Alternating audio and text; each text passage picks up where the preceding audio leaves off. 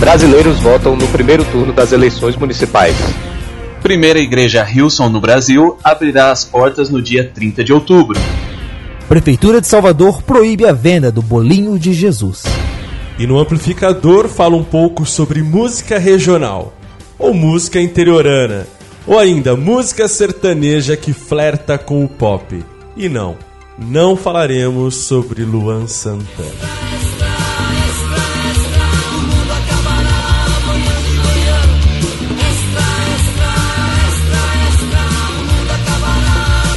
Está no ar o Fora do Éden. Porque depois da queda, a vida vira notícia. Uma produção do Bibotalk. Fala, forasteiro! Começa mais um Fora do Éden aqui. Estamos gravando na segunda-feira, logo depois das eleições, para garantir para vocês um programa fresquinho, um programa com notícias novas, tipo aquele pãozinho que você abre de manhã e quando abre o saco ainda tá com o calorzinho saindo no seu rosto. Aquele pão quentinho, hum, chega a manteiga derrete. No céu tem pão? E aqui para gravar com a gente, para falar com a gente nessas no notícias do dia, estamos com o Leopoldo Teixeira, lá dos Cabracast, que você já conhece, já gravou com a gente aqui. Fala, Rogério, beleza?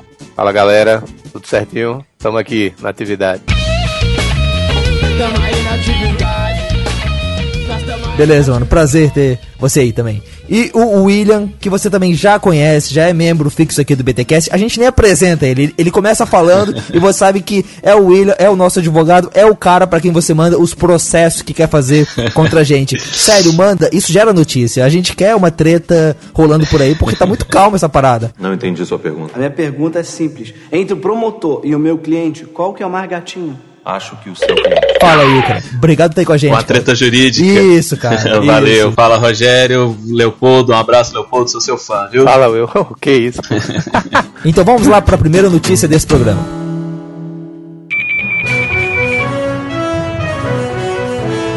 Mas então, pessoal, como eu falei logo ali antes, a gente está gravando isso aqui no dia 3 de outubro, um dia depois do primeiro turno das eleições municipais brasileiras.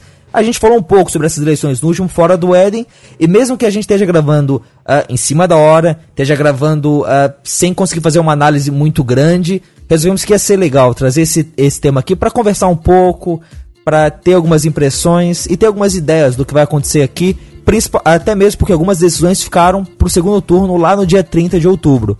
Leopoldo, Will, vocês acompanharam as eleições, cara? Como é que foi para vocês ontem? Rogério, primeiramente, o que mais me chamou atenção, acho que foi o, a, ele- a eleição em São Paulo sendo vencida já no primeiro turno, né? Com o João Dória com 53% dos votos válidos. O Dória, ele começou lá atrás na- nas pesquisas de intenção de voto, de intenções de voto, com 5%, se eu não me engano.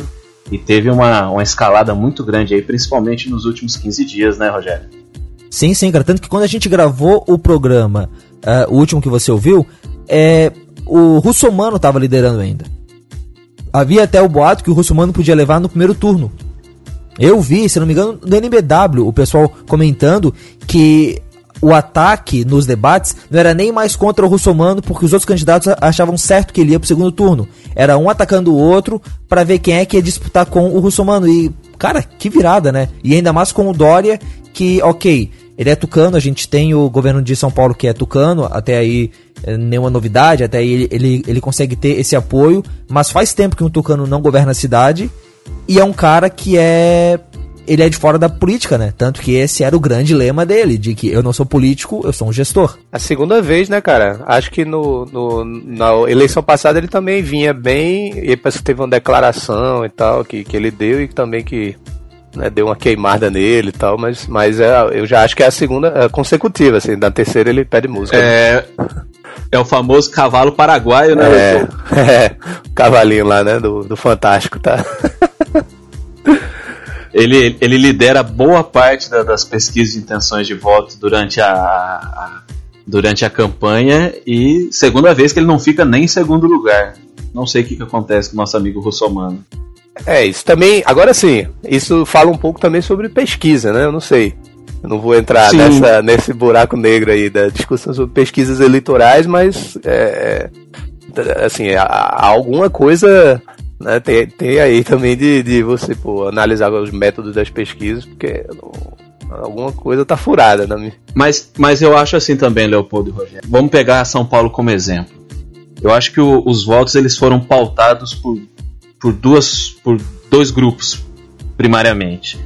É, o petismo e o antipetismo. Não quero entrar aqui no. É, a É, rejeição, a rejeição. Então não quero entrar no É. mérito aqui. A rejeição deve ter sido muito Isso, não quero entrar no mérito, quem tá certo e quem tá errado, mas eu vejo essas, essas eleições em São Paulo divididas entre petismo e anti- anti- antipetismo. Então, por exemplo, os votos dos três candidatos principais, Marta, Dória e Russomano, que, que eram uma, uma espécie de oposição ao PT, eles migraram entre si, entende?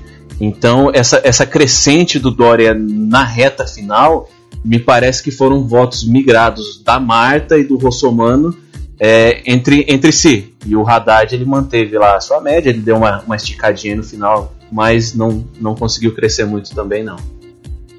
E eu acho que, além da rejeição ao petismo, você falou aí, né, que, que ele se apresentou muito como esse candidato, não sou político, entendeu? Então acho que. Eu penso que também tem a rejeição ao, ao a galera que já é político, que já está. né, assim, me, me, me passa essa impressão, pelo menos. Sim, sim. Mas enquanto isso, lá no Rio de Janeiro, a gente já teve o Crivella, que era uma coisa que já se esperava. Agora, eu não sei vocês, mas eu fiquei surpreso com o, o opositor dele, com o candidato que vai disputar com ele o segundo turno, que é o Marcelo Freixo, né? Pois é, e, e realmente ele passou aí, né?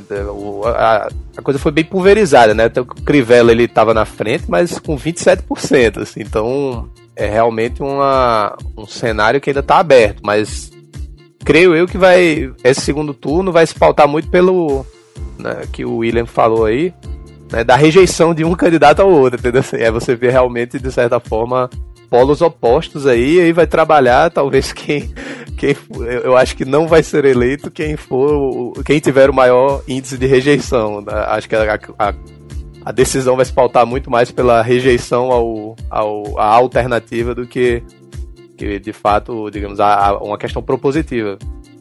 Não que eu concorde com isso, mas infelizmente eu acho que vai ser mais nessa linha mesmo. Então, mas, mas diferente de alguns cenários, Leopoldo, é, é, em que a gente não consegue definir muito bem qual que é o plano de governo de um e qual que é o plano de governo de outro, parece que são propostas, dessa vez lá no Rio de Janeiro, parece que são propostas completamente opostas, né?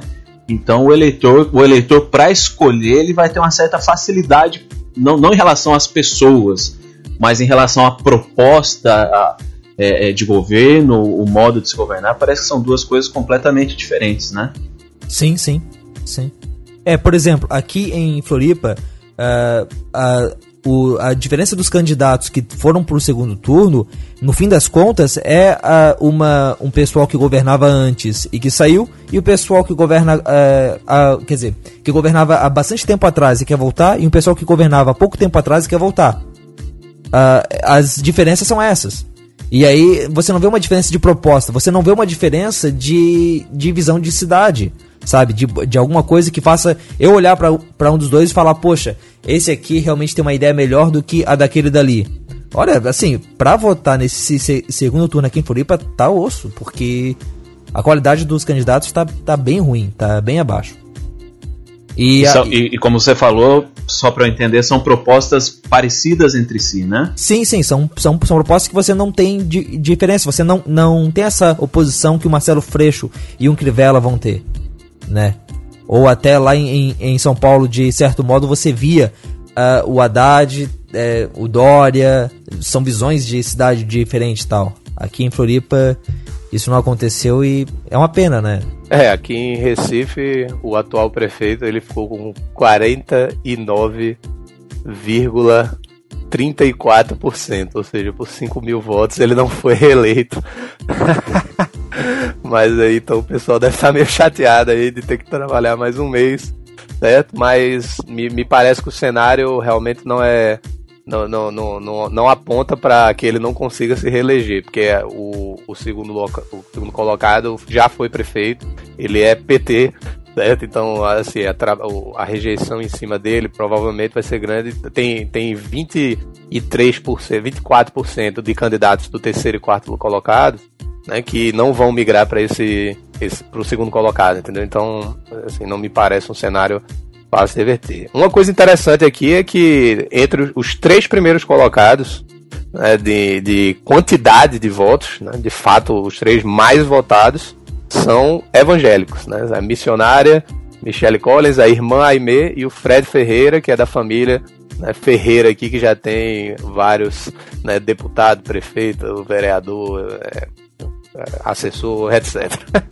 Mas eles realmente emplacaram, assim, alguns já pelo segundo mandato, né? E, e, e, eu já vi bastante postagens aí de pessoas já criticando e olha que absurdo, que principalmente a primeira colocada, Michelle Collins, já deu umas declarações meio polêmicas, assim, de né, dessa relação que a gente já discutiu até um pouco do Estado e, e igreja, até falar que entrou na seara da submissão da mulher lá, dos textos bíblicos e tal, então já deu algumas declarações bem polêmicas, não, obviamente, né, dentro da igreja talvez, né, mas, mas para a sociedade, assim, alguns posicionamentos dela são bem criticados. Sim, sim. Já em, em Belo Horizonte, estava vendo aqui, o João Leite, que é conhecido por ser um atleta de Cristo, foi para o segundo turno.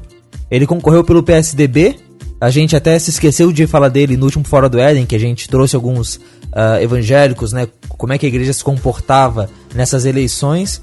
Mas o cara foi em primeiro lugar para o segundo turno, com 33,4% dos votos, contra o Kalil do PHS. Agora é ver como é que esse segundo turno vai se desenvolver lá, né? Mas, bom, mais um evangélico aí sendo representado nas prefeituras do Brasil. Aqui na Bahia, em Salvador, o, o ACM, né, ACM Neto, ele teve quase 75% dos votos válidos. É, foi. Foi uma, uma eleição surpreendente é. aqui. Eu só queria chamar a atenção aqui que eu, eu tenho uma certa resistência a candidatos. Eu não tenho nada contra evangélico ser candidato. Eu acho que eles têm que, temos que ser atuantes e tudo mais.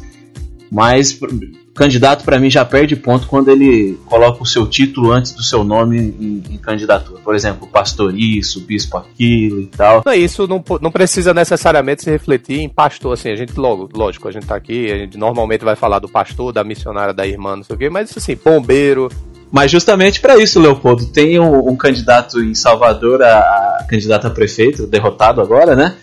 Pastor Sargento Isidoro. Ele não quis um só, não, ele quis dois prenomes. Pastor vai Sargento a agregar, Isidoro. Né? Vai, vai ficar aqueles reis, né? Com vários títulos.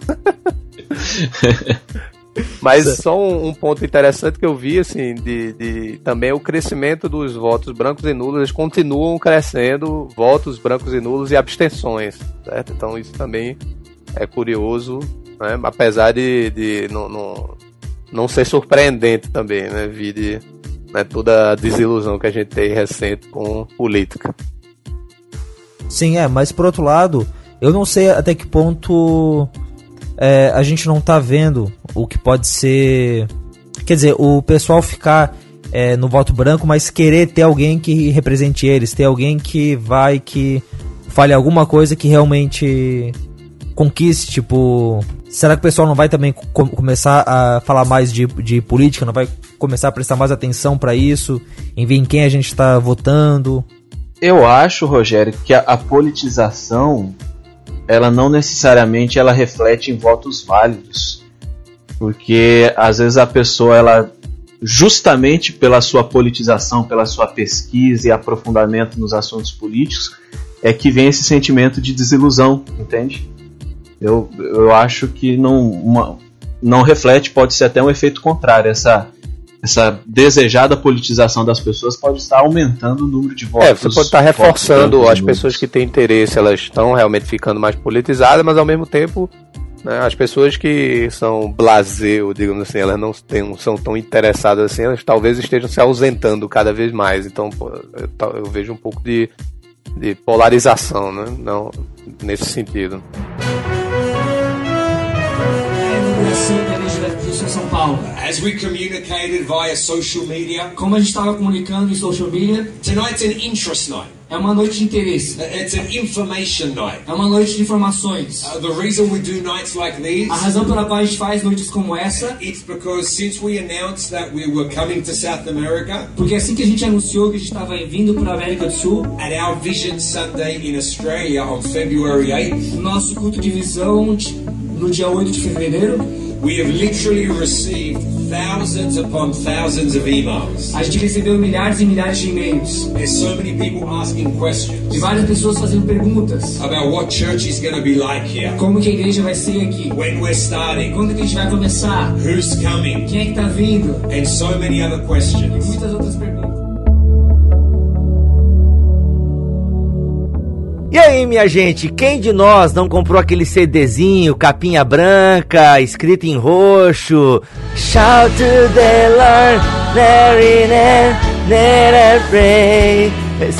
Ah, ô, depois não veio o Diante do Trono, né? É, não é quando surge aí, galera, o, o ritmo adoração. A gente tá aqui pra falar de Hilson. Todo mundo já cantou alguma música do Hilson. Se você é, eu me converti em 99, então tava bombando diante do trono, Hilsons.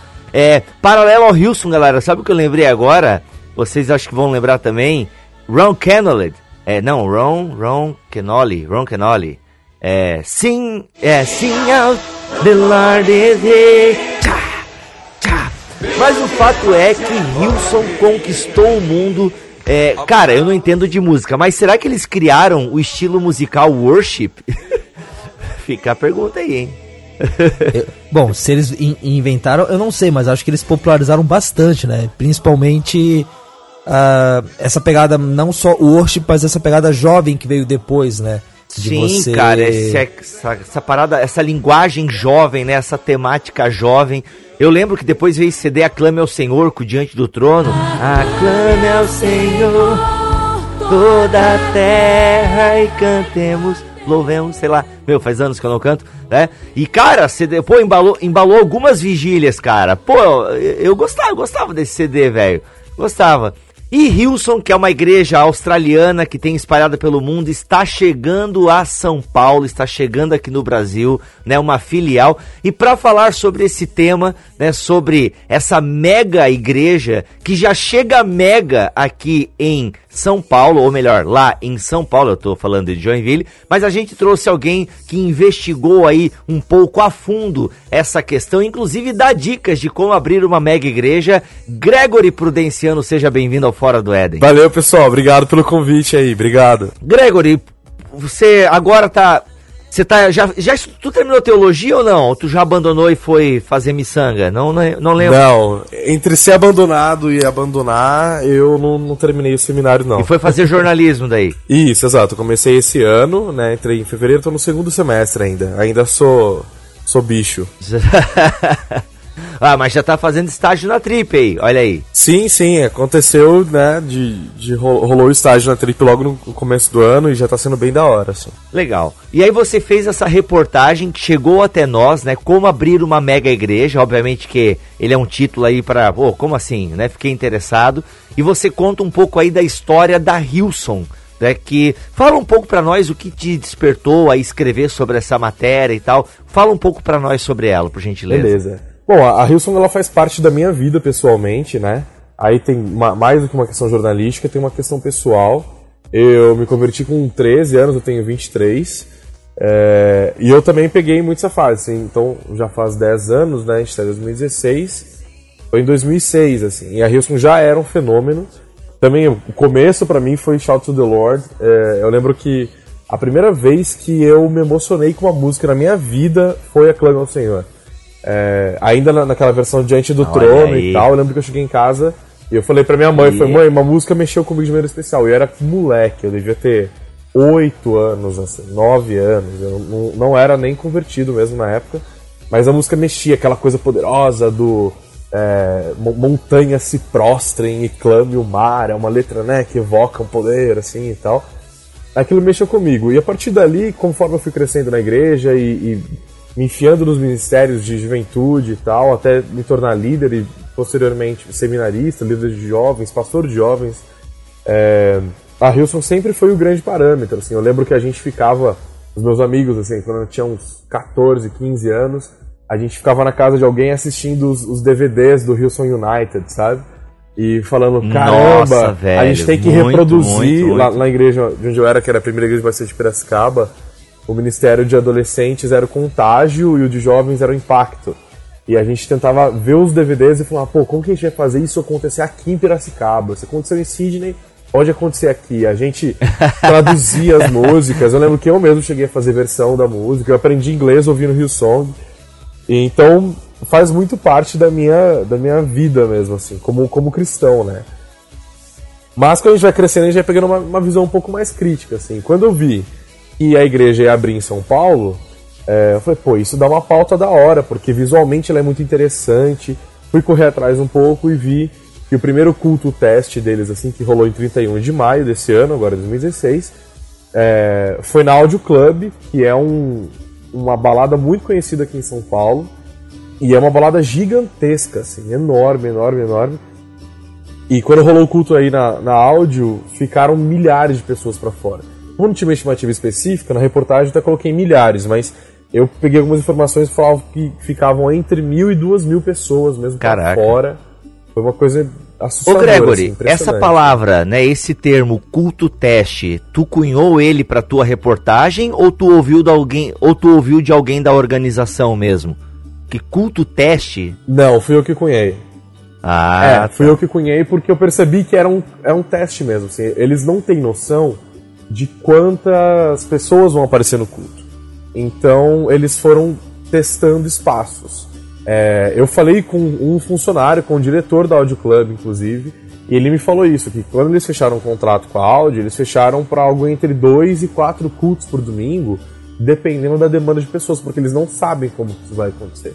Eles estão meio que na expectativa ainda, né? Porque eles não têm uma membresia fixa. Aliás, a Hillsong nem trabalha com essa ideia de membresia, né? Eles têm um corpo de voluntários bastante engajado, é, mas a audiência deles é flutuante. Então, pode acontecer de tudo, assim. Eles podem, podem ter mil pessoas no domingo, podem ter quatro mil pessoas no domingo. Eles não sabem. Por isso que eles fazem testes mesmo, assim. É um culto oficial da igreja. É, tanto que nesse culto, inclusive, veio o Brian Houston, que é o fundador, fundador da igreja. Ele veio da Austrália especialmente para isso. Mas era um culto teste. Daí eu cunhei o termo mesmo, não, não, não é nada oficial deles. Sim, mas eu acho que também tem essa pegada, eu até vi isso em outras matérias, de também ser uma reunião que eles estavam fazendo para apresentar a ideia, para chamar os voluntários. Também tinha essa, ou não, ou era um culto onde teve uma palavra, um louvor. Não, foi, foi um culto clássico mesmo. É, esses cultos, essas reuniões que eles fazem para atrair voluntário, tem uma outra estrutura. Eles chamam de noite de DNA. Esse é um nome bem parecido com algumas outras igrejas já usam, assim, a noite da visão, a noite de alguma coisa assim. É, eu, especialmente, eu abro a matéria contando de uma noite que eu fui nesse, nessa noite do DNA. Essa noite do DNA, ela, ela é feita especialmente para os voluntários. Eles fazem a propaganda e tal. Você que quer servir aqui na Hillsong, quer ser um dos nossos voluntários, chega junto e tal, vai ter, vai ter essa, essa reunião. Essa reunião do, da noite de DNA não é um culto. Tanto que, tipo assim, não tem louvor, não tem nada. Tem um cara falando, é uma pregação, né? Mas é uma pregação a respeito da cultura da igreja, de como eles esperam que os voluntários se comportem. É, e mesmo essa reunião foi muito impressionante, assim, porque quando eu cheguei lá, era uma noite de uma terça-feira, tipo um dia útil, é do lado de uma, dos maiores campos da, da Embi Morumbi, aqui em São Paulo, que era uma antiga fábrica da Alpargatas, ali na Moca. É, e era um teatro Gamara, um teatro muito chique. Eles alugam uns teatros muito chiques, assim. Isso é bem, bem, bem interessante. E cara, já tinha mais de 100 voluntários lá dentro e, e eles lotaram os três andares do teatro só com um molecado que queria servir como voluntário na igreja. E a, Qual a idade mais ou menos que você via assim? Olha, va- variava pouco. Eu diria que eram jovens entre 18 e 30 anos, 30, 35 anos. Mas a maior parte pendendo para a faixa dos 18 aos 25, assim. Era uma galera bem jovem mesmo. E eu pude falar com alguns. Aham. Mais homens, mais mulheres? É, eu- Ou- Era bem misto, assim. Eu, eu achei bem, bem misturado. Aí eu já queria abrir um ponto, é, acho que a gente pode ir fatiando a notícia. E uma coisa que me chama a atenção é porque assim, a galera vai plantar uma igreja. Legal, a gente até gravou um BTcast sobre plantação de igreja, é muito bom que se plante novas igrejas. Mas aí agora ouvindo você falar, ou seja, eles vêm captar voluntários. Obviamente, quando se fala em captar voluntários, você já tem que pegar alguém que esteja na vibe, alguém que já seja cristão de alguma forma. Então, até na tua reportagem, Gregory, ou Greg, como é que te chamam Pode ser aí? Greg, eu prefiro Greg, é mais informal. Gre- Greg, né? Beleza, Greg. Até porque a gente já é amigão, se encontramos uma vez, então a gente já é BFF, estamos né? íntimos, Então, exato. certo. Então assim, Greg, é, com certeza. Greg, até vi ali que você falou assim de alguém que ia mudar de igreja e tal. Não, até o meu pastor vai ficar meio chateado e tal, mas eu vou vir aqui e tal, né? Eu percebo que já começa meio estranho. ah, e por que eu vou dar já a minha opinião? Will, até fica à vontade para comentar também. Eu, eu, eu, eu- confesso que já começa um pouco estranho. Eu vou fazer um juízo de valores e eu, eu vou melhorando ele depois ao longo da, da reportagem. Mas eu acho isso um pouco estranho, né? Porque, queira ou não, a Hilson já chega grandiosa, né? Como a gente passou aqui pela adolescência de quase todos nós. O Rogério disse que não, Will. Tu, como adventista, curtia Hilson ou só ficou no, no Quarteto Fantástico, não? Como é que é o. Cara, Arautos do Rei. Arautos do. Rei. Cara, muita música do, do nosso repertório de louvor hoje foram traduções e, e versões da Hilson. Eu, eu particularmente gosto muito, sempre gostei muito. Sim, não, é porque teologicamente realmente não, elas não têm, não contêm problemas, assim, é, sérios. Se, dependendo como for analisar, talvez tu até ache, mas não tem nada assim. e- mas enfim, fez parte então aí da nossa adolescência. Então ela já chega com um nome, né? Ou seja, já chega com. É, o McDonald's está abrindo na cidade. Entende? Então, assim, é uma, Isso. é uma Aham, marca aham. conhecida. Então eu acho isso assim é, é meio complicado porque segundo a reportagem do Greg, ah, os caras vêm então aí para captar voluntários, né? Ou seja, eles estão tirando gente de igreja para ir para a igreja deles. Eu confesso que assim, não é culpa deles em última análise. Ou é, não sei, ah, sinceramente eu não sei, me ajudem a pensar sobre isso. Mas assim, e eles também não. Agora, ah, então a gente não pode abrir igreja em lugar nenhum porque a gente é conhecido. Ah, então tá bom, a gente tem que ficar preso aqui em Sydney. Não, não é isso. Mas é um pouco complicado, vocês não acham, em termos assim eclesiásticos, porque, pô, eu quero ir lá pra Hilson, olha só a atmosfera, né? Até na reportagem do Greg, alguém fala lá, ah, eu me converti na quadrangular, mas eu acho que agora aqui vai ter aquela atmosfera da presença de Deus e tal. Não sei, queria jogar isso aí pra mesa. Eu acho que o principal ponto nessa questão, Bibo, é, é o que nós entendemos por discipulado. Então, quando a Hillsong vem aqui e, e- e faz essa captação de voluntários, ou seja, forma-se um corpo de voluntários para servir as pessoas e, e- e provavelmente a intenção dele formar-se um corpo de, de frequentadores ou de, de visitantes. Então, já uma primeira separação que eu vejo aí, talvez, um- um problema. É porque, pelo menos eu, creio que todos nós encaramos o discipulado como algo inerente, inerente a todos. Então, se a pessoa ela já está lá na sua comunidade, ela já serve a sua comunidade, ela já é um, ela já está no processo de, de discipulado. E eu não sei, não, não conheço a fundo a, a estrutura da Hilson, mas eu não sei se é, se é saudável essa divisão entre um corpo de, de voluntários e um corpo de frequentadores, quando na realidade o chamado ao discipulado é a todos. Todos deveriam servir a todos, né? Mas então, eu acho que algumas coisas que ajudam a explicar um pouco isso, e assumindo a posição hoje de advogado do diabo aqui, não que eu acho que a Hilson é, né? Bom, é uma expressão meio infeliz às vezes, ok, vamos lá. Mas, numa matéria que saiu um pouco antes deles chegarem aqui, o Chris Mendes falava o seguinte: se você está servindo em outra igreja, a melhor coisa que você pode fazer para o reino de Deus é continuar fazendo parte dela. Se você está vindo, tenha certeza, ore sobre isso. Se Deus falar com você, fale com o seu pastor. Mas, é como você falou, Bibo, ah, o fato deles virem aqui pro Brasil e serem uma marca muito forte atrai as pessoas naturalmente de um jeito automático. Você não, não precisa fazer muito esforço. Eu imagino que seja algo parecido com o que a gente vê aqui no Brasil quando você pega uma igreja como uma bola de neve, por exemplo. Que tem uma história toda de ser a igreja dos jovens, ser a igreja mais, ah, mais descolada. Então as pessoas elas vão querer se aproximar dela naturalmente. Entende? a questão que, é- que aí eu, eu acho que a gente tem que ver é por que os nossos jovens estão saindo de lá pra tentar ir para outras igrejas.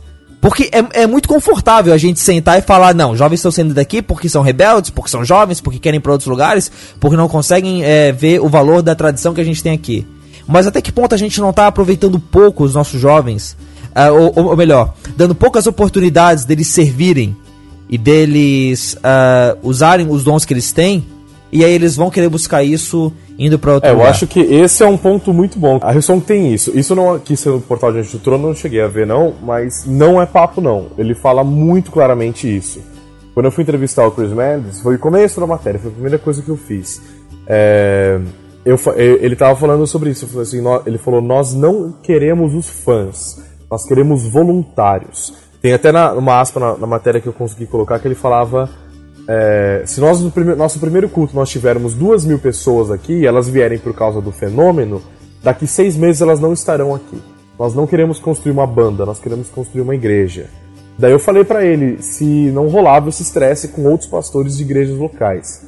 E ele falou que sim, com certeza rolava, que os pastores falavam mal, que eles tinham medo da Hillsong, mas que por meio do trabalho dele eles iam provar que eles não estavam lá para tirar ninguém da igreja. E no culto foi uma coisa que ele repetiu três, quatro vezes assim. Se você está na sua igreja, não saia de lá, a não ser que você receba uma direção claríssima do seu pastor. Se não for o caso, fique lá. Deus quer você onde você está plantado. Então, eles têm uma preocupação ética que me impressionou e que eu não vejo na boa parte das igrejas evangélicas, assim, porque eles sabem disso, assim. Tanto que na minha matéria eu percebi que o, o que valeria a pena seria trabalhar a Hillsong como uma marca mesmo. Eles não gostam dessa ideia, tipo, ah, a Hillsong como uma brand. Ele ficou um pouco incomodado quando eu falei isso, né, o pastor da igreja. Mas de fato é isso que acontece. Eles têm uma marca muito poderosa que atrai juventude, uma juventude que cresceu ouvindo Hillsong, que foi o meu caso e foi o caso de quase todos aqueles jovens que estavam lá. E isso atrai os caras profundamente. Mas a Hillsong ela tem um outro fenômeno interessante. Eu só fui entender quando eu conversei com a Cristina Rocha. Não, não é a apresentadora do Caso de Família do SBT.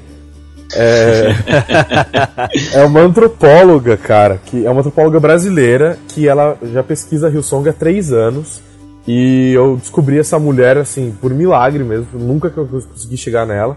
E curiosamente, bem no período que eu tava fazendo a reportagem, ela tava no Brasil fazendo uma palestra na USP, na Fefeleche, aqui em São Paulo, a respeito da Hillsong. E ela já mora na Austrália há três anos, ela ganhou uma bolsa para estudar isso e ela pesquisa esse intercâmbio entre Austrália e Brasil. E o principal case dela era Hillsong. Eu falei, pô, tem tudo a ver, né?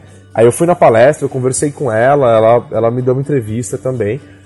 E ela me falou uma coisa muito interessante. Boa parte dos jovens que hoje estão trabalhando com a Hillsong aqui no Brasil foram jovens que ou fizeram Hillsong College, eu não sei se, se o pessoal sabe disso aqui, os, os ouvintes do, do Eden, mas tem uma faculdade muito grande, não é uma, bem uma faculdade, mas é um centro de cursos da igreja lá em Sydney, que chama-se Hillsong College, eles oferecem vários tipos de cursos.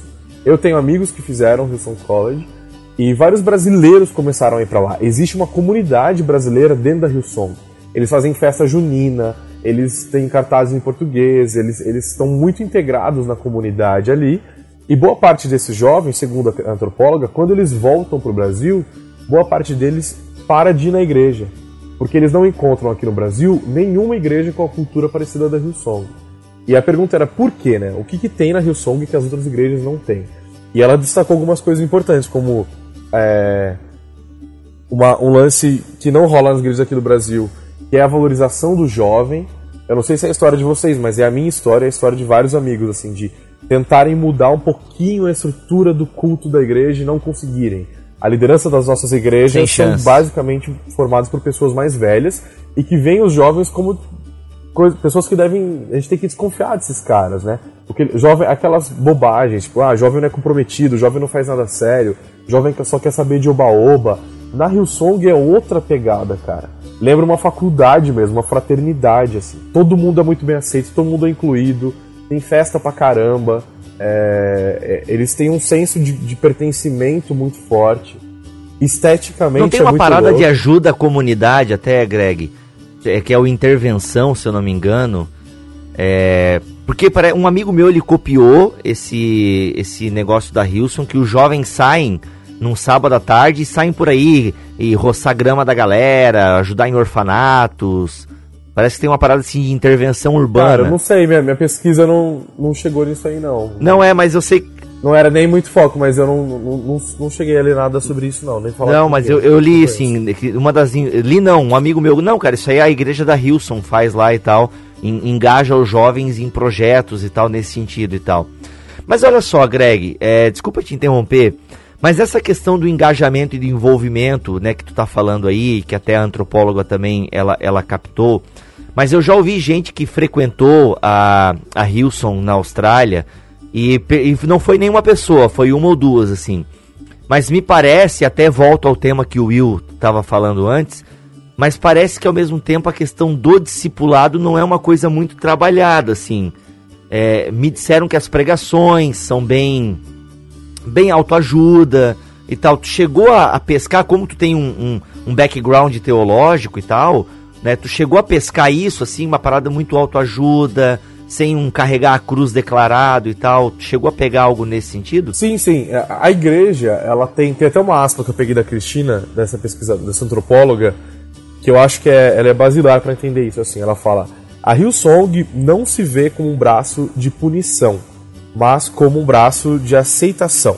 Eles são muito inclusivos, eles falam do amor de Jesus o tempo todo e não existe um peso. Tipo, não existe uma contrapartida. Ah, o que você tem que fazer para frequentar a Hillsong? Nada. E isso é muito aberto. Deixa, deixa o lance meio aberto mesmo. Porque quem chegar, chegou. Eles usam muito uma expressão que tanto o Brian usa, o Carl Lentz, que é o pastor da igreja de Nova York, que é bem bombado hoje também, e o Chris Mendes aqui em São Paulo e Buenos Aires também usa muito isso, que é o apontar pessoas para Jesus. Ele falava assim: o meu trabalho não é julgar ninguém, meu trabalho é apontar as pessoas para Jesus. Eles têm muito medo desse estigma moralista que existe sobre a igreja evangélica. Tanto que uma das frases mais impactantes que ele falou para mim foi: é, o problema das igrejas na América Latina é que elas são conhecidas por aquilo que elas são contrárias, ao invés de serem conhecidas por aquilo que elas são favoráveis. Ele falou: eu não vou pregar contra ninguém. Eu falei para ele: mas isso não vai gerar numa igreja grande uma multiplicidade de, de entendimentos, né? É, eu falei, porque afinal você vai apontar as pessoas para Jesus, mas elas vão chegar a, a- a conclusões diametralmente opostas, né? De pontos até cardeais da teologia, assim. Daí ele falou, não, ele, ele acha que o Espírito Santo se encarrega disso. É, então é uma igreja bem solta mesmo, eles não trabalham com a ideia de, de discipulado, eles se entendem como um fenômeno de massa, eles vestem isso, é, e a pessoa tá lá no meio, varia da pessoa e do Espírito Santo. Eu acho que eles levam muito ao pé da letra a ideia do Espírito Santo que convence do pecado, da justiça e do juízo. A tarefa da igreja não é fazer isso. A tarefa da igreja é apontar as pessoas para Jesus. Nossa, cara. Eles têm muito isso mesmo. O culto é bem curioso. Eu fui no último culto deles aqui, que foi agora no final de setembro, com uma amiga, inclusive. Só que eu perdi os horários, eu achei que o culto ia, ia rolar às 8 e na verdade rolou às 6 e eu cheguei às 7. Então eu perdi uma hora de culto, mas eu peguei a pregação inteira. E é um Ah, perdeu o melhor, cara. eu perdi louvor. Mas a pregação é o que é a alma da igreja, né? Que você vê o discurso, assim. E, cara, não diferenciou nada de qualquer culto pentecostal clássico no Brasil, assim. É, Deus te escolheu para você estar aqui, Deus tem um propósito na sua vida, grandes coisas estão por vir, é uma coisa até meio Fernandinho, sabe? Grandes coisas estão por vir.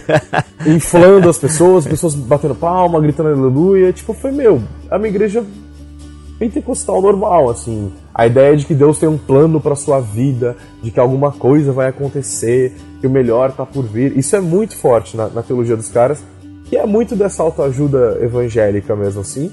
Só que com uma estética extremamente agradável, com uma mensagem muito inclusiva, com pessoas jovens, bonitas. É um fenômeno de classe média. É, isso é muito claro, assim. A pregação é feita em inglês, tem um cara traduzindo e tal, mas é uma galera com grana.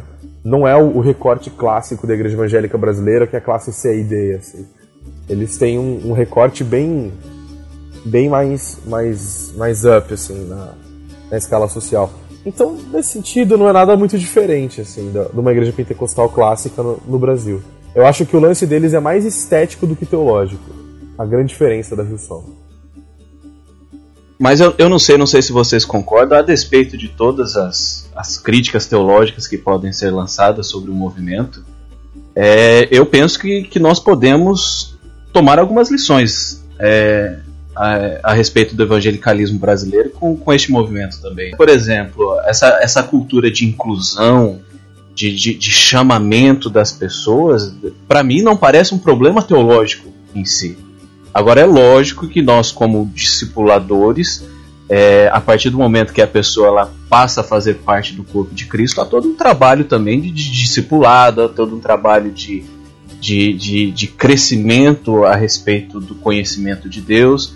Então, o discurso em si do, do, do Chris Mendes e de toda a, a, a sistemática da Hillsong, ele a princípio ele não parece errado em si. Agora, logicamente, há que, há que haver um crescimento é, é, tanto espiritual, logicamente é importante, mas um, um, crescimento teológico das pessoas que estão frequentando é, as nossas igrejas, né? Ô Greg, por exemplo, a Lagoinha Niterói, ela deu uma quibada bem. Eu vi até aqui na tua reportagem que tu até faz um GIF aqui É, em relação a, a, a logo e tal, né? Cara. Tu chegou a dar uma pesquisada na Lagoinha Ni- A, na, Niterói? a Lagoinha Niterói é um bagulho muito maluco, assim, né? É, antes de trabalhar na Trip, eu trabalhava na, na Vida Nova, na editora. E isso me deu a chance de viajar bastante, conhecer muita galera. Você, inclusive, né? É, e eu fui algumas vezes pra Niterói, assim. E eu peguei um pouco do processo de quando a igreja da Lagoinha chegou em Niterói. Eu lembrei que eles reproduziam o modelo da Rio e foi, pô, isso dá uma, uma, um sabor da hora na matéria, assim, né? Aí eu consegui falar com o Felipe Valadão. E ele falou descaradamente, assim, ele falou, cara, eu fui na Sul Nova York, fiquei impressionado e tal. Ele fala de um jeito todo ah, despojadão. E eu falei, pô, se eu vou abrir um. fosse abrir um negócio desse aqui no Brasil, eu ia abrir um treco desse. Um treco, que ele falou. E cara, dito. Dito e feito, tipo, é, o Márcio Valadão passou o cheque em branco pra ele, literalmente, né? Passou toda a grana pra ele. Falou, pô, abre um bagulho desse aí em, em Niterói. E ele fez tintim por tintim que a Hillsong faz. Ele até me disse que ele pegou o logotipo da Hillsong, deu pro cara da arte lá e falou, pô, faz um logo inspirado nesse negócio. Daí, palavras dele, ele falou, só que o cara não fez logo inspirado, ele reproduziu. Eu falei, É a mesma fonte, praticamente, é igualzinho. Mas ele falou, mas eu gosto tanto da Hillsong e tal, que eu falei, pô, é isso aí mesmo, cara, vambora com esse negócio, vambora, vambora. E aí ele fechou dessa maneira, ficou assim. Eles copiaram exatamente o modelo. E ele falou uma frase que eu coloquei na reportagem também, tipo. é, ele falou, ah, pode botar aí que eu copio tudo que é bom. E eu prefiro copiar a Hillsong do que a igrejinha aqui da esquina que não faz nada de da hora. Pô, então é, é isso. Ele entendeu a Hillsong como um modelo mesmo de fazer a igreja bombar. E já em Niterói rolava esse estresse com os pastores das outras igrejas, porque a juventude, claro, estava indo nos cultos da Lagoinha. É, e a igreja abriu faz três anos, né? e eles já têm uma média de 6 mil pessoas por semana nos cultos deles. Então é um modelo que funciona, cara. É uma coisa muito efetiva mesmo, assim. Eles não têm discipulado, não tem estrutura de ensino bíblico, não tem nada disso. Mas tem um culto esteticamente, emocionalmente. Nos cultos da Lagoinha, eles terminam o culto com chuva de papel. É uma coisa muito louca, assim. Eles se jogam no meio eles quase mocham, é uma- é coisa muito de, de Lula Palusa, assim, sabe? É uma coisa bem. Caraca. Eu tenho um nome pra isso, tu pode usar na tua próxima reportagem É. aí, Gregory, sem precisar citar a fonte, mas eu chamo de alucinógeno litúrgico. É bem parecido mesmo, né? É, é uma coisa. Mas, tipo, isso que a gente tá falando sobre juventude é muito da hora, porque a gente tinha comentado, comentado um pouco no Esquenta. Eu tenho uma amiga, Carol, que ela é muito, muito próxima, ela não é evangélica, ela cresceu num lar totalmente. é, ah, sem nenhum tipo de noção de espiritualidade, né? Aquela clássica família classe média alta paulistana. E tem uma simpatia por cultos afro, uma simpatia por espiritismo, é, tem uma postura meio blasé com o catolicismo e uma rejeição muito grande ao evangelicalismo no geral. E no intercâmbio dela em Los Angeles, uma amiga dela, americana, convidou ela para ir na Hillsong Los Angeles. Ela foi e falou: Uou, que igreja incrível! Aí, agora, recentemente, nas férias de agosto, ela estava em Nova York e ela foi na Hillsong Nova York, né? que é a do Carl Lentz, que é bombada, aquele no PlayStation Theater, é uma coisa gigante assim. E ela ficou emocionadíssima. Ela falou, cara, as pessoas me recebiam. Era uma gente muito bonita. Ela falou muito dos caras. Falou, nossa, cara, cada, cada cara gato, assim. É, E eles abraçavam, eles recebe... ela recebeu uma bíblia toda diferentona. o louvor emocionou ela. A forma que tu conta não tá ajudando, cara. A forma que tu conta não tá Ah, ajudando mas a achar eu, isso eu, legal. eu, tô, eu tô repassando só. Eu sou jornalista do rolê aqui, né? Eu tô só repassando. Ai, cada cara gato, eu me senti tão acolhido, eles me É, abraçaram. foi, gostei foi, tanto. foi meio nisso, assim. Mas, cara, isso pega pra uma pessoa que não frequ- frequentou a igreja. E daí, tipo assim, ela se emocionou pra caramba, assim. Ela falou, cara, quando eles abriram uma igreja no Brasil, eu vou. E eu falei, que coisa engraçada. Tipo, a vida inteira na igreja, eu lembro que eu ia na escola e eu levava folheto e eu ficava tentando levar os meus amigos da igreja pro culto de jovem que eu dirigia. E eles, tipo, mano, eu não vou nesse bagulho, Greg. Para com isso, sabe? Mas eu era o crente evangélico que tinha que pregar a tempo e fora de tempo, né? e a Hillsong consegue fazer isso. E eu me perguntava, por que, que a Hillsong conseguia fazer com que o jovem, como essa minha amiga, desejasse estar no culto deles, mesmo sem entender boa parte da cultura evangélica, dos termos, é, das histórias bíblicas, não tinha noção nenhuma de nada, assim. Mas as nossas igrejas não conseguem. A minha igreja, minha igreja era uma igreja cool, era uma igreja batista de classe média alta no interior de São Paulo, não era uma igreja muito cagar regras nem nada. É, tinha uma estética agradável até, mas não chegava perto da Hillsong, assim. Então eles sabem falar essa linguagem. E por que, que eles atraem tantos jovens também? Eles têm um lance que a, a antropóloga falou, e é. Os jovens que frequentam a Hillsong, eles aspiram participar de um estilo de vida do norte global. Para os antropólogos, o norte global é o antigo primeiro mundo, assim, eles não usam mais essa expressão. O jovem que vai na Hillsong, ele tem essa experiência de estar num lugar de primeiro mundo. É, ela falou muito isso no culto, assim, os cultos brasileiros, ah, o cara ensaia, daí ele falta no culto, ele não avisa para ninguém, daí, pô, o cara do teclado faltou. O que que faz? Ah, faz o culto sem, sem, o, sem o teclado, tá ligado? Fica aquela bagunça, daí é o filho do pastor que dirige o louvor, tem esse, esse nepotismo todo. Na Hillsong, cara, eles têm uma cultura de excelência, e ela falou várias vezes essa palavra, que é muito forte, faz parte da cultura da igreja, assim. Eles têm uma estrutura de voluntários muito bem treinada, tudo, tudo é excelência. Os cultos se assemelham profundamente a, um culto da. A um culto, olha só, a um show do Coldplay, do YouTube. É tudo feito com muita excelência, com telões, com uma iluminação perfeita, LED, e isso difere, difere diametralmente da estética clássica dos cultos evangélicos, principalmente no Brasil, que tem a cultura do jeitinho. Né? Quando eles vão para Hillsong, eles falam: Caraca, eu sempre. É, eu tive essa sensação, e com certeza todos os jovens têm isso.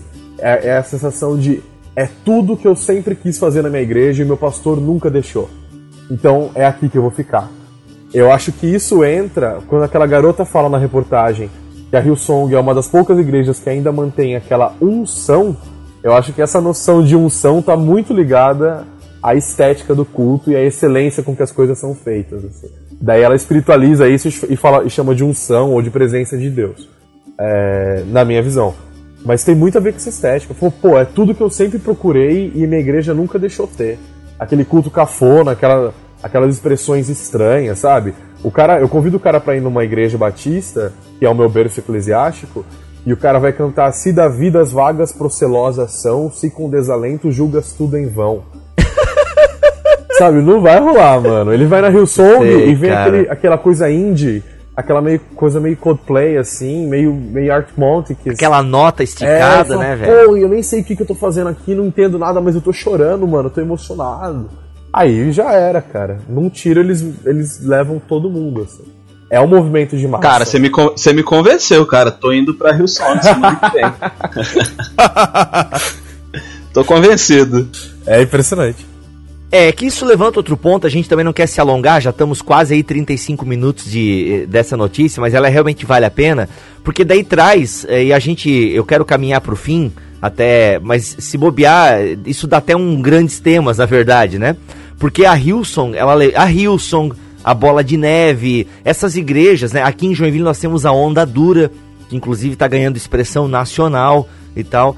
Então, assim, essas igrejas, né, com essa cara jovem, descolada, que fala a linguagem da galera, aquela coisa toda, ela tem despertado aquela questão assim.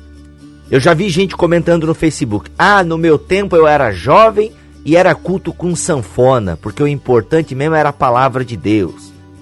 Ok, não dá para concordar com um cara que escreve isso, porque, calma, amigo, não é bem assim. Eu, eu, enquanto jovem, tinha sanfona no meu culto de jovens. E era solta o cabo da nau com sanfona, entendeu? Bateria, é, bateria foi entrar depois de um ano e meio que eu tava na igreja. E eu escandalizei ainda, como um bom assembleiano que era. Então assim, gente, o que acontece? Levanta aquela discussão de forma e conteúdo, né? Essas igrejas, elas trazem uma forma litúrgica totalmente nova. É isso que o Greg estava falando. Pô, cara, olha essa luz, olha esse palco, essa guitarra, esse som, né, a- é- é- cria uma atmosfera. Daí você confunde realmente emoção com unção, né? É no- porque você vê se você, você se vê envolto naquilo, aquela galera jovem, bonita, cheirosa, né? Seguindo aqui a, a tendência do Greg. Então, assim, é- é- é- levanta essa questão. a tendência sabe? do Greg porque eu sou conteúdo. bonito e cheiroso? Obrigado, Bibo. Não, porque tu tava el- elencando eles dessa maneira. Tu é fedido, cara. a tendência do Greg falando, fedido caramba. Aí o que acontece, cara? Sabe, é, isso levanta essa discussão. A que ponto as igrejas também, as mais tradicionais, elas não, elas não podem abrir mão de alguns elementos litúrgicos, né? Em prol de uma coisa mais solta, mais leve, sabe? Sem perder o conteúdo. Porque assim, se a crítica que eu tenho pra fazer a Hilson, com base nos testemunhos que já ouvi, é que eles precisariam é, ampliar mais a questão do discipulado deles e aprofundar um pouco mais em pregações é, menos emotivas e mais bíblicas, pregações que chamem mais ao discipulado, ao carregar a cruz e mostrarem um pouco o horror que é ser cristão, né? Me permitem essa expressão, o horror que é ser cristão. Ah, bem, essa é a crítica que eu teria para fazer para eles. Para as igrejas tradicionais, é, gente, alivia um pouco os esfíncter aí, alivia as pregas, né? sabe, vamos deixar de ser um pouco tenso e demonizar tudo, sabe? É, calma, não, não dá pra ficar só tocando MPB no culto ou, é, é, sabe? Ai, não, o louvor tem que ser uma música mais clássica porque as músicas clássicas é que louvam a Deus. Tomemos cuidado. Tem que parar de isso, cantar gente, as cuidado. vagas procelosas da vida, né? A gente nem sabe o que é isso, cara. Vacas de porcelana, não sei, sabe? E, muita, Então, e muito é- hino tradicional que a gente canta hoje já foram músicas populares há 100 anos Sim, atrás. exato. Nossa, no- com certeza. A gente ouviu até no BTcast dessa semana, que a gente começou o especial da reforma, que foi sobre a música em Lutero. Lutero era um cara que estava pegando a música da época e adaptando, entendeu? Então Lutero não teria problema algum com uma adaptação do funk para um culto em região carioca. Não, pera. né? Tipo, aqui em Santa Catarina não faria sentido. Não, pra nós aqui do sul não faria sentido. Agora, Rogério, na tua igreja nunca teve um, um- um louvor com uma pegada mais vaneira? Vaneira, cara? Ah, tipo, pô. pô ah, Vaneirão, gauchão, gauchesco. Pô, é, pô, Floripa não é assim tão gaúcho, cara. Tipo, Tá, um estilo Armandinho, então. A galera reggae sim, um baseado, um reggae, É, um reggaezinho o lá. reggae A sim, galera o não baseado, baseado. não. Ah, não, não, não, Tá, não então. sei como é que é em Joinville Então, tal. pra... Não, aqui é de boa. Então, olha só, brincadeira, gente. Não, assim, ó, por exemplo, então aí, né, aqui é o Armandinho, é a reguizeira. Se você vai pra Bahia, se tu vai numa igreja pentecostal, é aquela música, né, nordestina, aquela coisa toda e tal.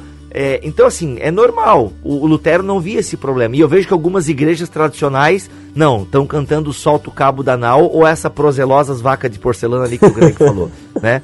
Então, assim, cara, eu acho que esse elemento litúrgico tem que ser visto, sabe? A gente pode mudar o elemento litúrgico sem perder o nosso conteúdo, Bibo? sabe? Forma e conteúdo. As, as igrejas evangélicas brasileiras, cara, eu acho que elas estão tão distantes disso. E, e não só por uma questão estética, porque claro que a, a Hillsong tem a, a questão estética ao que se sobrepõe. Mas a estética, ela descende de uma visão de mundo, assim.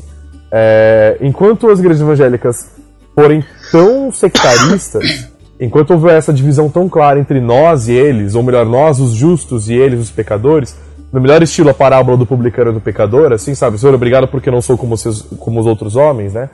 É, isso não vai rolar, cara. Uma, uma das coisas que a antropóloga falou que me deixou mais impressionado, porque eu sou um jovem, semi-desviado de igreja, é, que me identificou com uma fala dela muito da hora, assim. Que uma das coisas que os jovens encontram na Hillsong, e eles não encontram nas igrejas evangélicas brasileiras é diversidade. Cara, eu tô, eu tô numa faculdade secular há menos de um ano, assim. E minha cabeça abriu pra muita coisa. É, claro que essa expressão é muito perigosa, né? Abriu pra muita coisa, como se estar na igreja É, fechasse. tanto que tu tá né? semi-desviado, né? Tanto que tu tá semi-desviado. Exatamente, tô um pezinho no inferno, um pezinho no, no, no purgatório já, nem sei se no céu ainda tá alguma coisa. Mas, tipo, é, os jovens, sobretudo os jovens de classe média, eles vão fazer uma faculdade, cara. Eles vão sair dessa bolha, eles vão é, sair da casa dos pais. E eles vão conhecer pessoas de outras culturas que se vestem de maneiras diferentes, que transam de jeito diferente, que falam de jeito diferente, que tem outros tipos de moralidade, que tem outros tipos de leitura política. É, existe diversidade na sociedade. E na, na igreja evangélica é, é uma diversidade muito pequena. Existe uma diversidade. É uma uniformidade, né? Exato. exato. E quando você vai na Hillsong, você vê isso, na Hillsong Austrália principalmente. Eles têm uma média de 30 mil frequentadores por, por mês ou por semana, acho que é por semana. É, e tem, pô, todo tipo de fluxo migratório, todo tipo de pessoa, todo tipo de orientação sexual convivendo naquele mesmo espaço. O que, que eles fazem a partir daí é outra história. Mas existe diversidade. E daí o jovem vai pra Hillsong e ele fica, caraca, nunca vi isso, que da hora. Então eu não preciso desfazer a amizade com os meus amigos, eles não são má influência. Na minha igreja também existe um espaço para eles, eles também podem se sentir acolhidos. E isso muda pra caramba, assim, a, a visão que eles têm. Eu acho que as igrejas evangélicas brasileiras vão apanhar muito por causa disso ainda, porque elas têm uma visão muito moralista de mundo. E você tenta impor um comportamento para as pessoas para poder aceitá-las, ao invés de aceitá-las e depois trabalhar o comportamento delas. A Hillsong de alguma forma captou isso e que as outras igrejas não captaram, e por isso que o discurso deles é tão bem ensaiado. Quando eu perguntei para Chris Mendes o que, que eles fariam com pessoas homoafetivas na igreja, ele saiu pela tangente de maneira clássica e muito bem feita, assim. Ele falou: "Eu não vou julgar esses caras, aqui também é um espaço deles e tal". E eu perguntei mais especificamente: "Mas é da vontade de Deus que uma pessoa homoafetiva seja tornada hétero?" E ele fala tipo assim, daí ele não respondeu, ele falou: "A minha tarefa não é mudar a sexualidade de ninguém, a minha tarefa é apontar pessoas para Jesus. Todo mundo é bem-vindo." Eu perguntei mais uma vez de outra maneira e ele respondeu da mesma forma. Então assim, é claro que eles têm uma crença moral a respeito do sexo, por exemplo, mas eles não falam isso logo na chegada, entendeu? Eles dão um tempo, eles ganham uma intimidade, eles vão criando um relacionamento com a pessoa, conforme a pessoa vai entrando na igreja. E isso torna a cultura da igreja uma cultura bem inclusiva mesmo, é uma preocupação muito forte. No culto que eu fui na noite de DNA, o pastor australiano que pregou falou sobre isso, assim, ele separou a pregação em quatro pontos. E o ponto que fechava a pregação era isso: seja inclusivo. Essa para mim é uma diferença fundamental com a igreja evangélica brasileira no geral, assim. E antes ainda da dicotomia forma e conteúdo, eu acho que eles pegaram um filão muito legal que é a questão da linguagem. Eu acho que a questão da linguagem ainda entra antes da dicotomia forma e, e, e conteúdo. É, e quando eu digo linguagem, eu não digo apenas, a, logicamente, a linguagem falada, a linguagem estética. E, e eu acho que é uma necessidade do, do evangelicalismo brasileiro e mundial. É, não é nem adaptar a sua forma ou o seu conteúdo, mas se eu vou falar para determinada para determinado centro urbano e determinado centro urbano tem tais características, determinado centro urbano tem uma linguagem estética, uma visão de mundo, eu tenho que, para que eu seja entendido e compreendido, eu tenho que falar a, a linguagem deste centro urbano.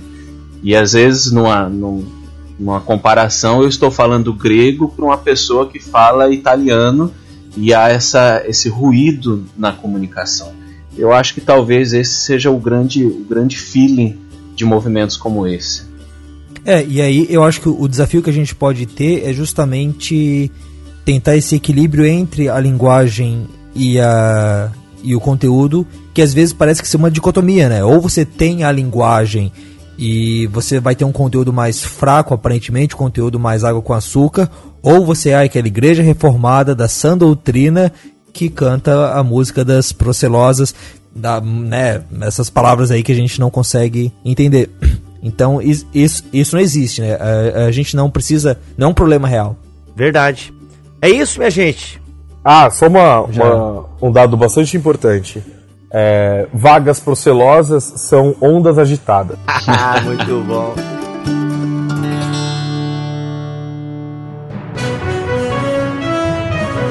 A importância do decreto não é, esse decreto não é um decreto de padronização, um decreto de regulamentação do ofício para baiana de Acaraxé e baiana de Mingau que trabalham em locadores turco.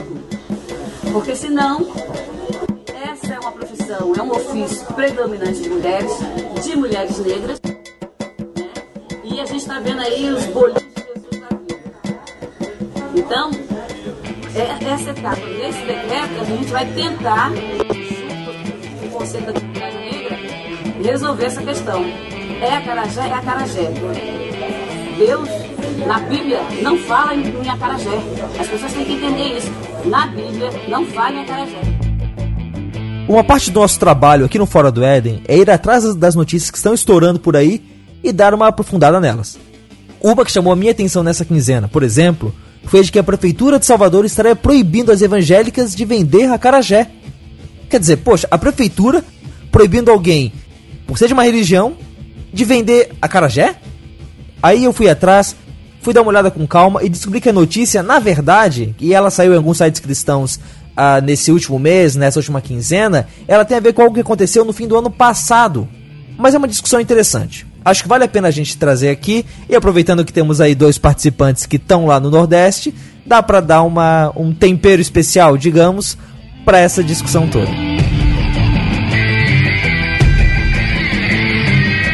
Bom, a questão sobre o acarajé é o seguinte: é fácil a gente associar o acarajé com a Bahia.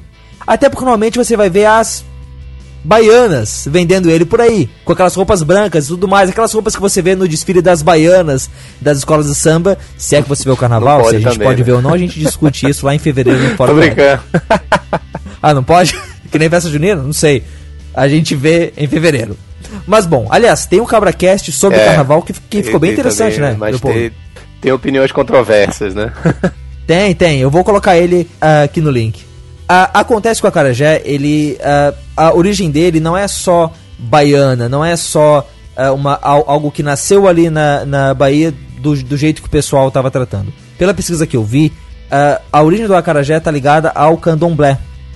E com toda a cultura que os africanos trouxeram para o Brasil quando foram trazidos para cá como escravos. E dentro do acarajé, aliás, dentro do candomblé, tem toda uma relação no- entre o culto deles e as comidas. Entre até aquele episódio do BTcast em que foi ouvido um cara que fez um livro sobre candomblé, eles falam um pouco sobre isso. A comida é um elemento muito importante no culto eh, do candomblé, pelo menos eh, de algumas vertentes que a gente conhece.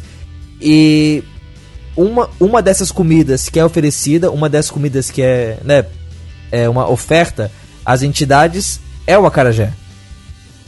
Tanto que numa das matérias que eu acabei lendo para fazer a, a- essa pauta, falava de que tem algumas vendedoras de acarajé que todo dia fazem sete bolinhos e colocam eles no chão numa oferenda aos herês, as entidades infantis do candomblé. Certo? Então, existe essa relação, existe essa origem. Acontece que quando essas baianas que fazem acarajé se convertem, elas deixam para trás o candomblé e num esforço de se afastar das coisas do candomblé, elas passaram a deixar de vender ele com esse nome. E passaram a chamar o acarajé de bolinho de Jesus. Além disso, elas estavam saindo na rua para vender sem os trajes típicos. Tem uma matéria da Folha que fala de uma mulher, Raimunda Borges, que vende acarajé de camisa, short e lenço. Só que como o acarajé é considerado um patrimônio material nacional pelo IFAM, o Instituto do Patrimônio Histórico e Artístico Nacional, e não só o bolo, mas a receita também, como tudo isso é protegido, as pessoas que vendem o acarajé sem ser acarajé, vendem o acarajé sem ser na roupa, acabam infringindo essa regra. Por isso a ação da prefeitura e por isso essa, eh, essa proibição de que pessoas que não sigam a tradição vendam o acarajé. Explicado isso, a questão que eu abro agora para vocês é: o evangélico pode vender acarajé? O evangélico pode comer acarajé? Como é que é isso aí? Olha, Rogério, se, se pode vender, eu não sei.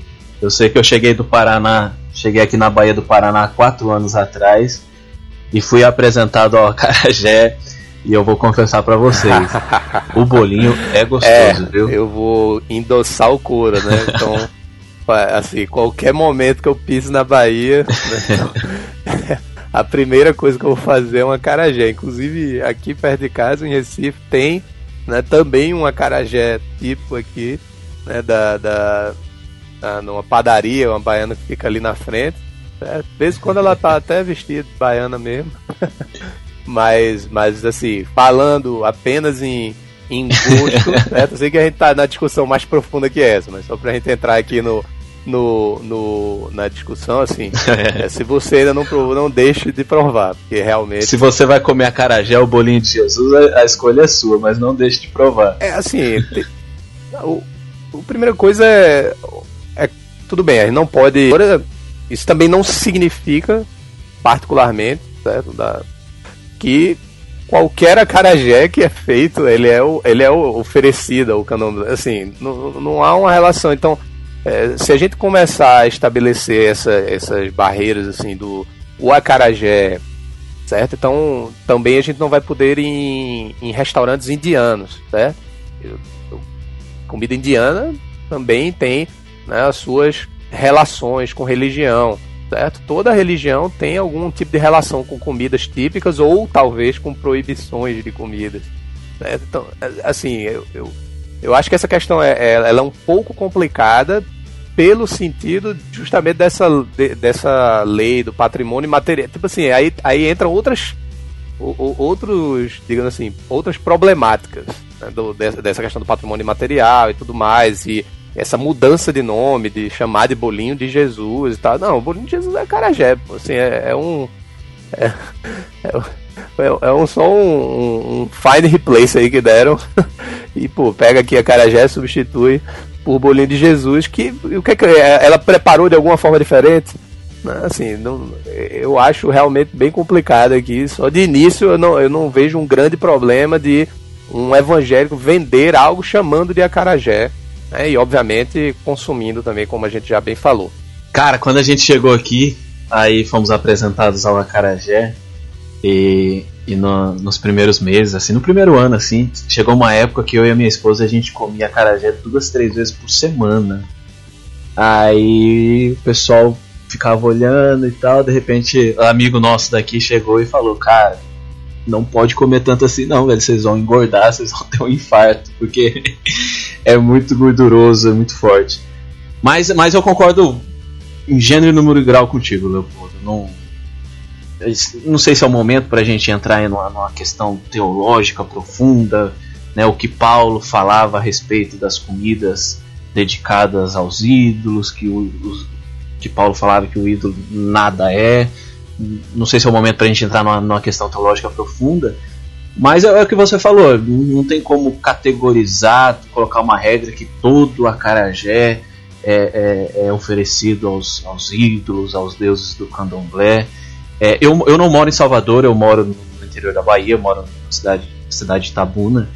E aqui o evangelicalismo aqui é muito, muito forte. A maioria das pessoas que eu conheço aqui, elas são, são evangélicas. Então tem várias pessoas que vendem acarajé aqui, são evangélicas e continuam vendendo como acarajé. Aqui não há essa essa rixa, há até um pouco de rixa que há em Salvador, porque Salvador, apesar do movimento evangélico ter crescido bastante, lá em Salvador ainda tem um acabou ficando um reduto da, da cultura da cultura e da religiosidade afro. Entende? E o misticismo também misturado, né? Isso, das isso. lavagens, das escadarias. Isso. Né? Então né? tem, tem, é, está entranhado realmente na cultura. Assim, é muito forte realmente. O sincretismo religioso. Se isso, você perguntar, isso que eu quis falar. se você perguntar para a maioria das baianas lá, elas, ah, você frequenta o candomblé? Frequento. Mas você é católica? Não, também sou. Sou católica ou é, é não estou dizendo que o catolicismo aprove isso, mas na, na, cultura popular deles, eles, eles se acham católicos e, e, e, e, fazem os rituais deles lá ao mesmo, ao mesmo tempo, pelo menos uma boa parte deles. É, mas aqui onde eu moro não tem essa, essa rixa. Aqui a maioria das pessoas são evangélicas e, tem, tem lá barraca barraca de Jesus e tal, mas na hora de vender o bolinho é o bolinho da Carajé. Em Salvador, o que eu acho, eu acho, não sei se eu vou ofender alguém, mas eu acho uma, uma besteira tanto da parte do poder público quanto da parte da, da, dos evangélicos que, que acham que por mudar o nome é, a comida vai ficar mais santa ou menos santa, certo? É, pode vender como bolinho de Jesus, a cara. Só que o poder público para mim parece que está tá extrapolando também a sua, a sua competência. É, só fazer um disclaimer aqui, eu dei uma pesquisadinha a respeito dessas notícias e tal. A única coisa que eu encontrei, pelo menos num site de notícias de grande circulação, confiável, é, não foi que o poder público estava proibindo a venda do bolinho de Jesus. É, eu vi que o poder público estava, estava buscando fazer uma regulamentação das vendedoras ambulantes. E quando eu digo regulamentação, isso vai, vai abranger vários aspectos. É, aspectos de higiene, vigilância sanitária. E uma dos, um dos quesitos de regulamentação eram as vestimentas. Isso. Então tinha que colocar lá o, o branco, colocar o lenço na cabeça e tudo mais. Então foi essa questão que a prefeitura de Salvador estava se propondo a começar a fiscalizar, fazer um cadastro e tudo mais. E um dos requisitos a questão da vestimenta. E eu acho, na minha opinião, que o poder público extrapola quando quer começar a mexer com isso, sabe? É, essa regulamentação é importante no sentido de, de higiene, de localização, é, de vigilância sanitária, mas quando começa a querer falar, não, você vai vender, você tem que estar vestido com roupa de cor tal, ou o nome do bolinho tem que ser isso, aquilo, acho que o poder público extrapola. Mas isso também não, não tira a, a falha, ou culpa, sei lá, é, de quem está tendo uma visão teológica completamente equivocada, achando que, que mudar nome de alguma coisa vai deixar a coisa É, menos a questão mais puxa um pouco também pelo, pelo viés do turismo, né? Eu, eu, eu entendo muito, assim, essa questão da vestimenta, eh, sendo bem franco aqui, assim, o poder público, sinceramente, eu acho que eh, eu posso estar redondamente enganado, posso ser, ele está pouco in- interessado, pouco se lixando, não- ele não está interessado na, na- no candomblé ou na origem, não sei o que. Ele quer todo mundo de branco para ficar bonitinho, para sair na foto na hora que o gringo chegar lá, certo? Ele chega e tá, baiana, todo mundo arrumadinho e tal, entendeu assim? Não quer, não É, quer a baiana é- vestida lá com a camiseta do candidato a prefeito. É, camisa regata Ah, e tal, não sei o que. É, camisa de, de, de político, assim, né? Concordo plenamente assim, contigo. dando- É, é, é- é muito mais, eu vejo dessa forma, do que eles estarem de fato preocupados. Veja, não é que não há, não, não deva haver uma preocupação com a questão histórica e tal, e o respeito né, também às expressões religiosas, mas assim, me parece muito mais um negócio assim, ó, vamos deixar todo mundo uniforme né, bonitinho e tal, porque aí a gente é, deixa é, igual. Que, que de certa forma, penso eu até faz sentido, mas se fosse uma coisa de uma área, vamos dizer assim, nessa área aqui tem uma praça, certo? E você para ter a sua barraca nessa praça, você tem que ter uma licença e tal, e aí tá aqui um nessa área tá todo mundo uniformizado. É, Mas como é que eles vão cuidar de uma cidade inteira? Assim, é, são- é aquele tipo de lei que gera notícia, mas no- na, na prática ninguém vai. ninguém- quem que vai ficar Porque, fiscalizando porque isso? no subúrbio se vende em garagem, dentro de casas, então é o que você falou mesmo. Não tem como uma lei dessa pegar. É um, é um comércio totalmente informal, Léo. É, eu acho que de certo modo isso também deve ter a ver com certo lobby do pessoal da Associação das Baianas que fazem a Carajé para justamente impedir. é, não sei se a gente poderia chamar de concorrência, ah, como se fosse simplesmente eles querendo acabar com a concorrência que eles têm, mas acabar com essas pessoas que para eles são profissionais de menor qualidade, entendem?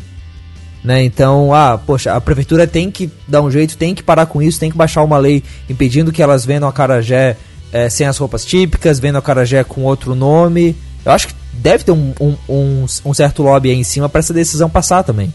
né? Mas e sobre a questão teológica, né? A gente falou sobre ah, o que aconteceu, mas a gente imagina quais sejam os motivos dele, mais ou menos o que está acontecendo.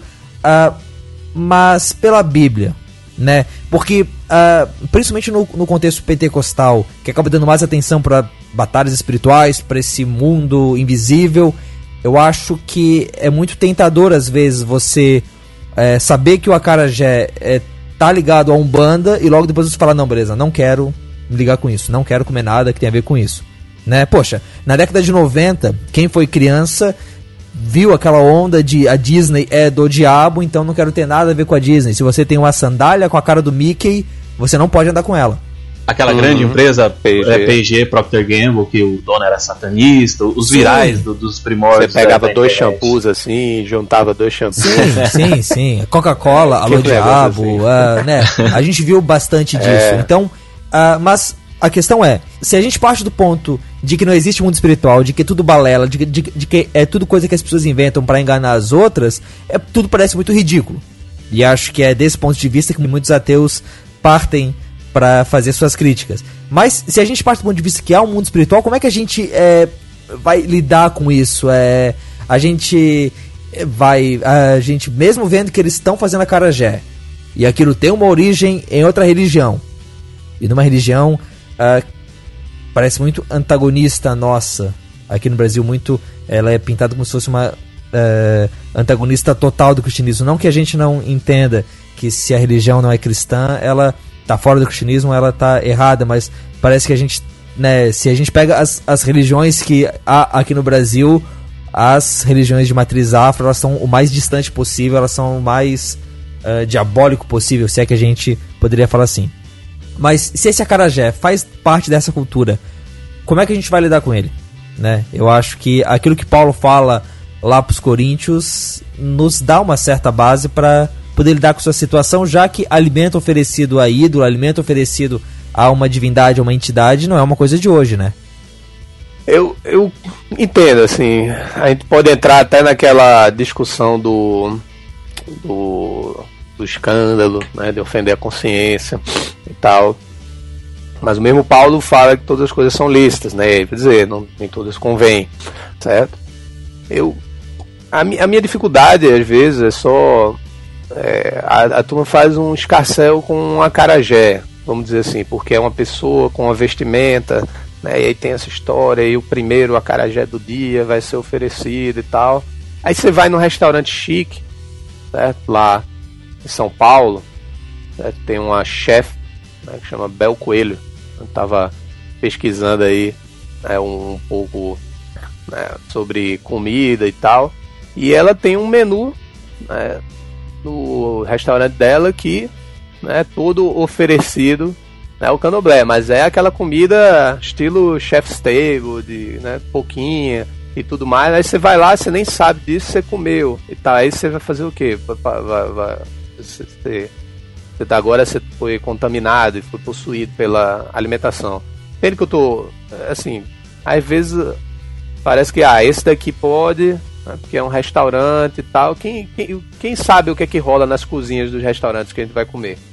E tem lá todo um ritual antes do garçom vir trazer a nossa, a nossa refeição.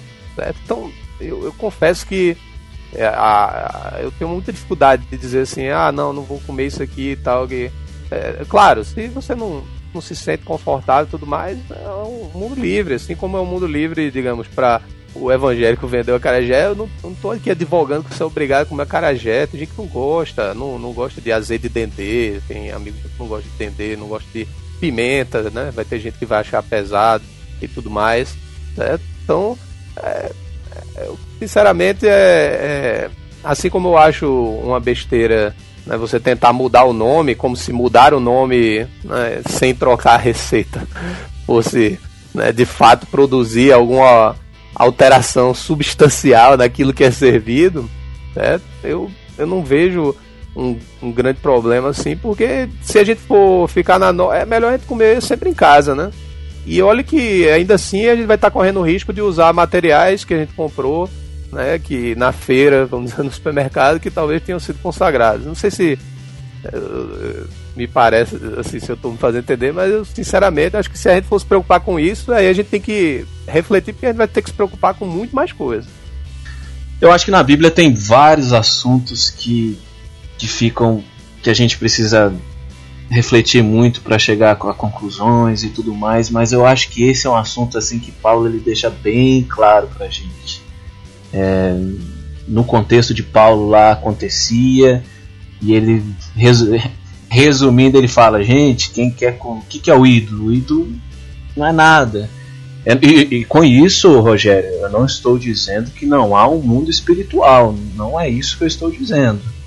Mas do ponto de vista do evangelho o ídolo ele é um ele é nada certo? Isso não exclui a, a existência de, de demônios e do mundo espiritual.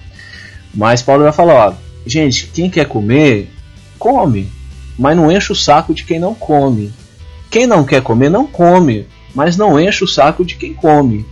Então eu acho que este assunto ele pode ter algum, alguma ênfase bíblica que eu não esteja levando em consideração aqui neste momento e peço perdão por isso, mas me parece que esse é um assunto muito bem trabalhado por Paulo, bem explícito, que para mim deixa, deixa muito, muitas poucas dúvidas. E eu acho que o segundo problema disso é, poxa, eu não quero problematizar aqui, mas o que eu, o que eu não gosto no evangelicalismo brasileiro é a demonização da cultura af africana e da sua religiosidade, entendeu? Então a gente tem essa tendência muito grande à demonização é, da religiosidade africana. Então, por exemplo, a gente é um pouco mais tolerante com outras religiosidades diferentes do, do cristianismo, mas eu não acho que essa herança nossa, sei lá, Casa Grande, Senzala, é, colocou isso no nosso inconsciente e a gente, tudo que nós não conhecemos direito ou discordamos, nós jogamos lá que é pro campo do, do demônio. E eu acho isso um É, pouco um pouco prejudicial O para nossa movimento leitura de chamado de dos bolinho de Jesus é meio que uma, uma manobra de dizer assim, não pode acarajé. Ok, não vamos servir acarajé, vamos chamar de bolinho de Jesus, porque aí bota Jesus no meio, né? E aí a gente que estava proibido, talvez pelo pastor, de comer acarajé, né? Mas agora não é acarajé, é bolinho de Jesus. Assim, E se, o- e se o meu bolinho é de Jesus, o outro é de quem? Por aí. É, mas eu acho que, assim, novamente, não querendo dizer. E eu, eu acho que esse é um campo complicado é, pra gente en- entrar, porque eu, me, eu sinto que eu não consigo achar direito as palavras, e talvez seja culpa da minha intenção de ser politicamente correto. Mas, ao mesmo tempo em que a gente sim crê que Cristo é o caminho para Deus, e que se o seu culto e a, se a sua religião eles não te apontam para Cristo, ah, você está fora desse caminho, né?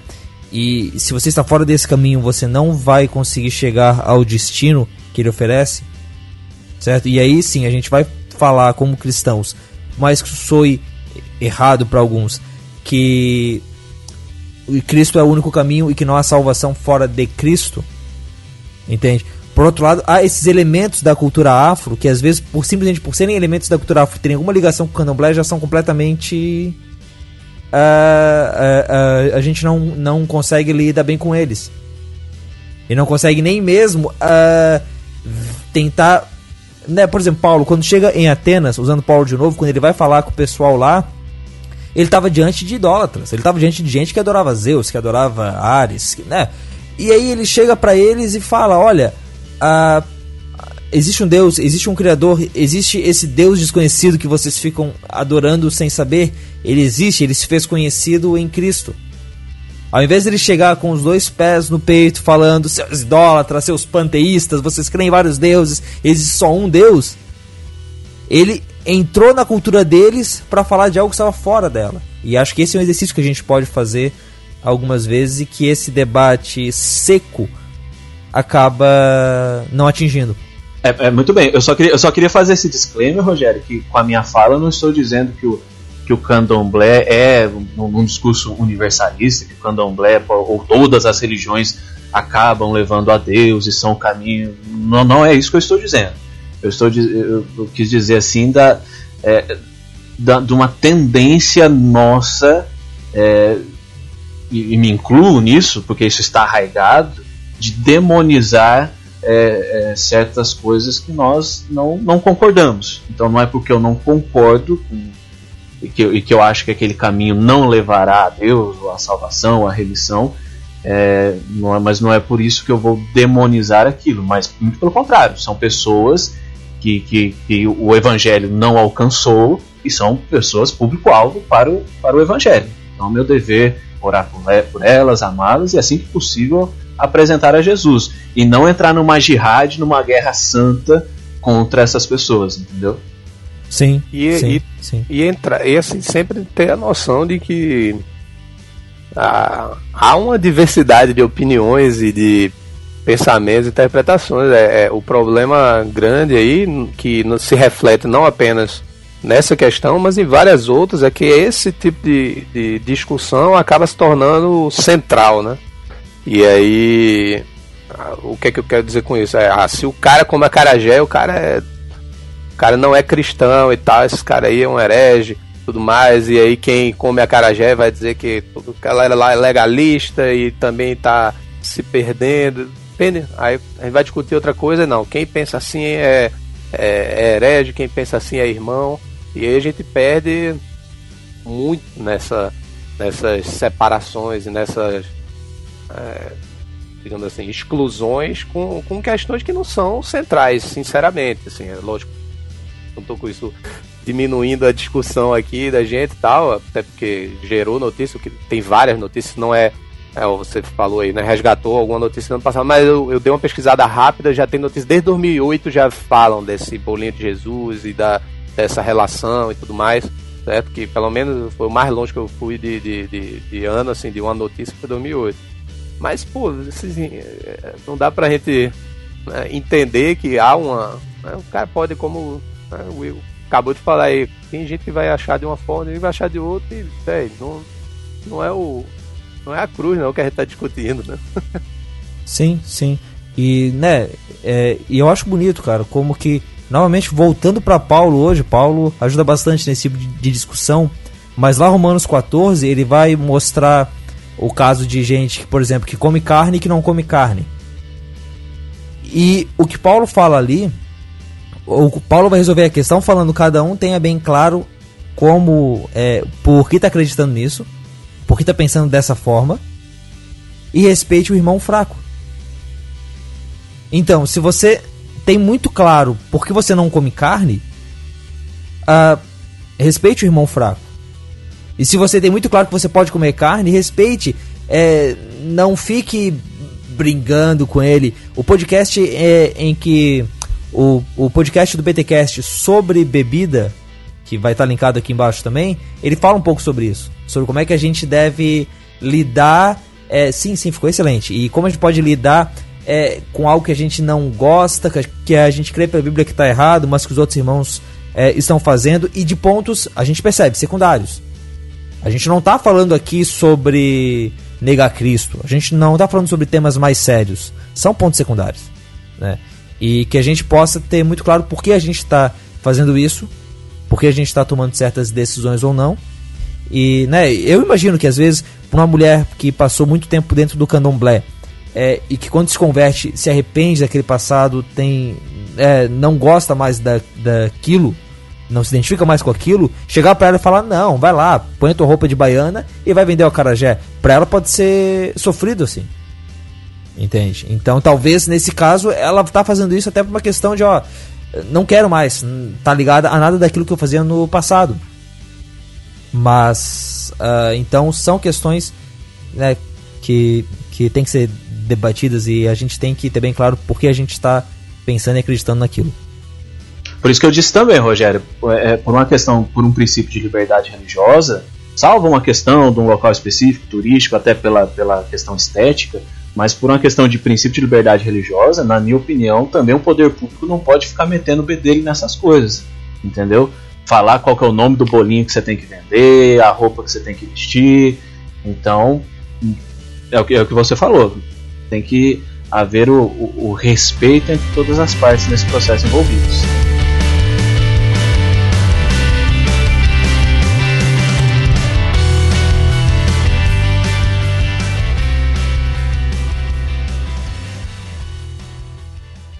Olá, meu nome é Abner Melanias e eu comando o podcast Contraponto, produzido e veiculado pelo bibotalk.com. E este é o Amplificador, o espaço dentro do Fora do Éden em que procuramos reverberar boa música.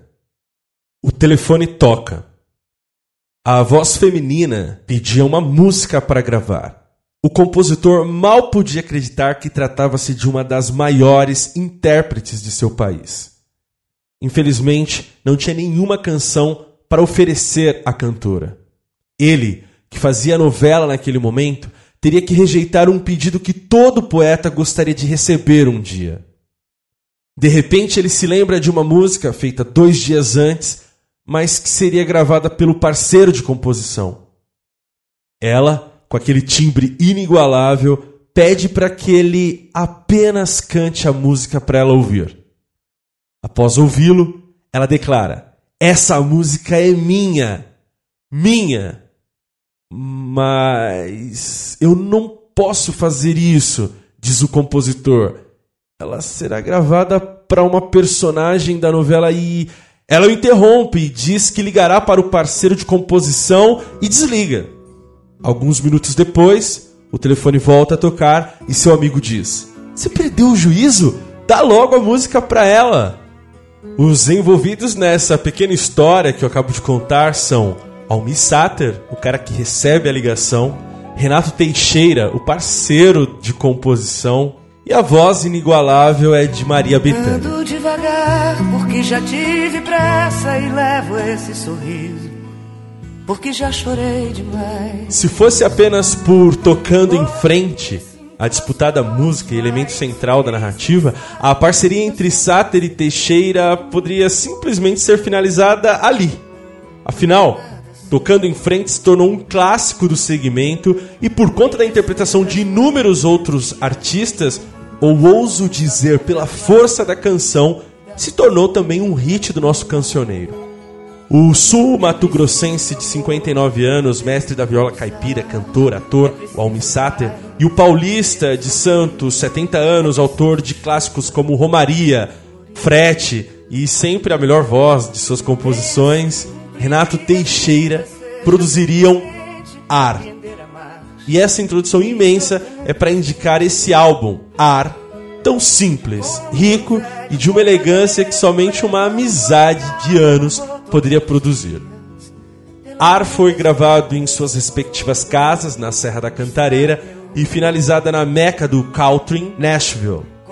O produtor americano Eric Silver trouxe pianos, órgãos, Hammond, bandolins e alguns corais gospel que não estão ali por capricho da produção, não. Muito pelo contrário. Trazem uma contemporaneidade ao produto final que é simplesmente lindo de se ver. Digo, de se ouvir. Meu primeiro destaque é Espelho d'Água. O arranjo de violões, riffs e a atmosfera contribuem para que a mensagem da letra atinja o peito até mesmo do desatento. Em dado momento, ouço os seguintes versos. Tudo é um rio refletindo a paisagem, espelho d'água levando as imagens para o mar. Cada pessoa levando um destino, cada destino levando um sonho. E sonhar é a arte da vida, sonhar nas sombras de um jardim.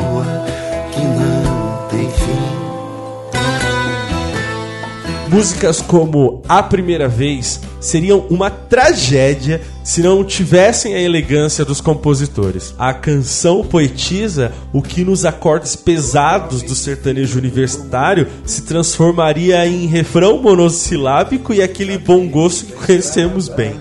Ar não pode ser caracterizado como romântico, embora seja, mas é apenas como linguagem. Afinal, a qualidade da poesia dos músicos compositores é atestada, por exemplo, em Bicho Feio, em que versam sobre a mitologia brasileira embalada num country absurdamente Mumford Sons. Ou seja, tem que ter a mão muito leve para não estragar a ponte que eles constroem com violões bem afinados e um pop muito bem feito e antenado com tendências. muitas horas. E para aqueles acostumados com a típica música sertaneja, a lindíssima O Amor Tem Outras Maneiras bebe de um blue jazz de dar inveja a Nora Jones. Uh, digo isso pois o frescor da canção poderia estar na boca de Jones ou qualquer outro artista indie-americano. E só de pensar nisso me vem à mente no quanto desconhecemos da nossa própria música, o quanto nossos ouvidos estão acostumados aos enlatados. Eu digo isso por experiência própria, já que apenas na segunda audição foi onde eu pude perceber tudo isso que eu estou relatando para vocês. O amor tem muitas maneiras de parecer. Peixe Frito é uma outra música do álbum que destaco aqui. Te desafio a ouvi-la e não querer abandonar tudo, se mudar para uma casinha no meio do mato e voltar às origens, em que os sons eram mais nítidos, a comida tinha sabor de fato e que ainda era possível sonhar. E para finalizar o álbum, Noite dos Sinos. Incrível é pouco para descrever essa música. A temática religiosa é celebrada numa canção festiva e, claro, os evangélicos mais sensíveis devem tomar distância dessa canção. É, eles celebram o Dia de Reis. Segundo a tradição cristã, seria aquele dia em que Jesus Cristo, recém-nascido, receberia a visita de alguns magos do Oriente. Bem, crenças à parte, me despeço lendo o pré-refrão de Noite dos Sinos. E o perdão é o menino. O menino chegou para ser o nosso rei, nosso redentor. Repiquem os sinos, cantem o hino. O menino chegou, chegou, chegou. Até a próxima.